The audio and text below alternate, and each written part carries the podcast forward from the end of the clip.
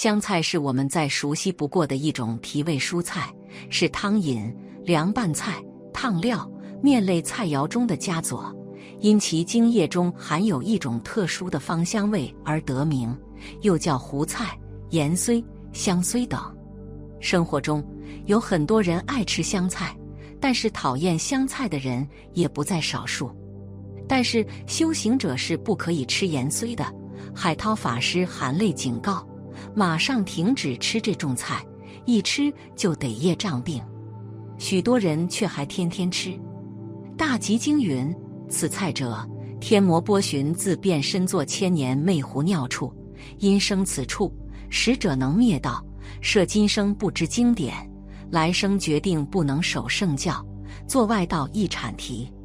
世间一切罪报不过忤逆，道常助物，此不通忏悔。若对吃胡虽人忤逆，道常助物人，无人不能救也。相传在商朝末年。商纣王昏庸无度，他独宠妖妃，迷信佞臣，残害忠良，荒芜朝政，举国上下民不聊生。此时的周文王顺应天意，召集了早已对大商失望的诸侯来讨伐商纣王。赵公明忤逆天意，帮助商纣王反击而战死沙场。他的三个妹妹云霄。琼霄和碧霄为了给哥哥报仇，与姜子牙对阵。两军混乱交战之时，二郎神放出了哮天犬。哮天犬逡巡两圈，看准时机，一口上去就把碧霄的裤子扯坏了。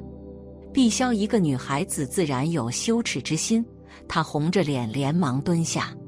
两个姐姐见状，赶忙跑过来，捡起一块重石，对着哮天犬就扔了过去。哮天犬躲避不及时，倒在了地上。然而，那哮天犬也是得道的仙犬，它的皮毛在土里开始生长，长出的小绿苗便是盐荽了。后来，南朝想和北魏搞好关系，便派使臣前去，北魏则举行宴会招待，以尽地主之谊。席间有一种汤菜很香。盖过其他菜肴的风头，使臣便询问这是何物，回答是放入了香佩兰。之后，香佩兰便在南朝也流行起来。这香佩兰便是盐荽了。人类种植盐荽的历史非常悠久，考古学家曾在距今三千三百多年前，古埃及的法老图坦卡蒙的墓穴中发现盐荽的种子。也许那时起。古埃及人已经在种植盐荽这种植物了，盐荽也是古希腊人和罗马人餐桌上的常客，是一种备受欢迎的香辛蔬菜。除了作为食材，盐荽还被用作调味品、香料。古希腊和古罗马人的一些拉丁文文献中佐证了盐荽的食用价值和药用价值。盐荽作为一种具有独特气息的香辛蔬菜，被希腊人放到料理中。他们用盐荽保存肉类，事实也证明盐荽所散发的腥气中含有一定杀菌作用，能起到防腐的效果。古罗马人还将胡萝卜、土豆、洋葱等食材一同炖煮的汤里加入盐荽和香芹，在增添风味的同时，医治肠胃不适的病人。或在寒冷季节来临之时，以香菜肉汤来预防生病。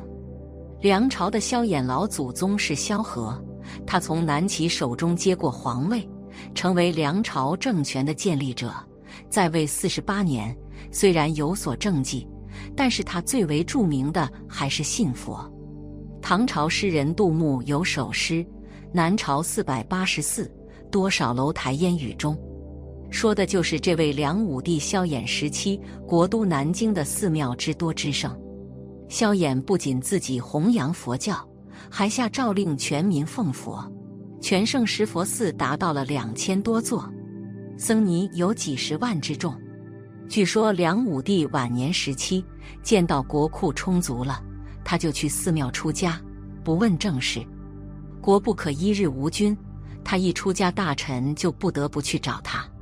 萧衍说：“我已经是佛门弟子，想要我回宫，你们就要拿钱来施舍给寺庙。”大臣们没有办法，只好从国库拿钱去赎回他。当然，赎回一个皇帝的身价钱肯定是不菲的。萧衍先后几次出家，最后国库变得非常空虚，这些足以说明萧衍对佛教的痴迷程度。有一次，梁武帝在一本经书里看到了戒杀生，这让他思绪万千。光不杀生肯定管不彻底，要不干脆不准吃肉，肉都不能吃，还怎么杀生呢？为了戒掉杀生，萧衍从自身做起，自称三宝奴，在宫廷过起了苦行僧式的生活。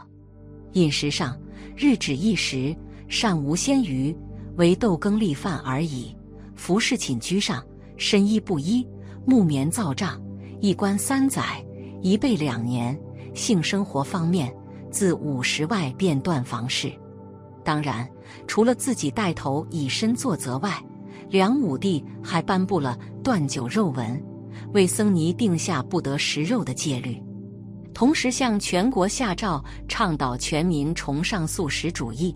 祭祀时供桌上摆着的三牲之类的肉食，也要通通换成了面食，因为他是皇帝。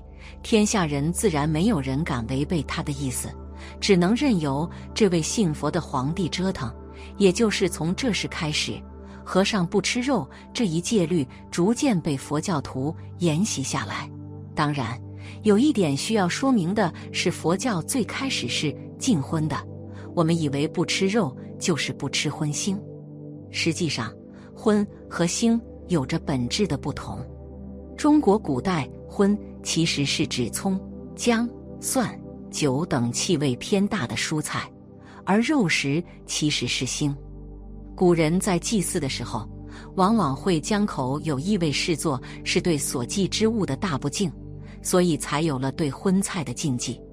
梁武帝的时候，佛教原本的禁荤，再加上不吃肉，就演变为了禁止荤腥了。到后来，佛教也不吃盐虽了。比如敦煌石室写经题记与敦煌杂录曰：“仅简大小成经，食胡荽菜的恶趣报。”大顺经云：“食此菜者，尽生之处不得闻经。”华严经云：“食此菜者，生生之处不睹诸佛，被人增疾。”意思是吃了盐荽的人，一生也看不见佛，会与佛无缘。还会遭到他人的憎恶，可见在佛教中食盐荽可谓是罪孽深重。道教也把盐荽归为五荤之一，甚至有用盐荽沾了雄黄酒，撒在受了惊的孩童身上以驱魔的说法。盐荽在道教里竟然连鬼魔都嫌弃，就连在基督教中，盐荽同样被认为是具有刺激性的，会激发人陷入无穷欲念之物。对于专门修密法的持诵密咒者，特别是在经过具有一切险难之处所时，亦或结界做火供师，以防其咒术失败，建议不要食用香菜或油菜等。如果从医学角度来说呢，香菜久食可能会令人多忘、根发痼疾，但香菜又有祛风透疹、健胃及祛痰、降血压的功效。因此，佛教徒可否食用香菜，还可取决于个人体质和个人意愿。可能有些善信认为，不就是吃个香菜吗？就为了一口香菜争来争去，难道少吃一口香菜又能怎么样？如果到最后真的能吃，我也只是少吃几口香菜而已。虽然说少吃几口香菜确实不是大事。但如果我们面对这些小问题都不能有个妥善的认知，类似这样的问题在几百年后可能会愈演愈烈。可能那时的善信都去守外道戒了，而忽略了真正的律藏。在常人来看，佛家的这些禁忌是在令人难解。但是佛家向来讲究以慈悲为怀，正所谓扫地不伤蝼蚁命，爱惜飞蛾杀照灯。所以不吃食物，也是表示自己对这些生命的尊重。学佛人鸡鸭鱼肉都舍不得吃，一口香菜还有什么舍不了的？再说贪着滋味也是罪过，从医学的角度讲，吃香菜能损人精神，令人多忘，一点也不宜修行人食用。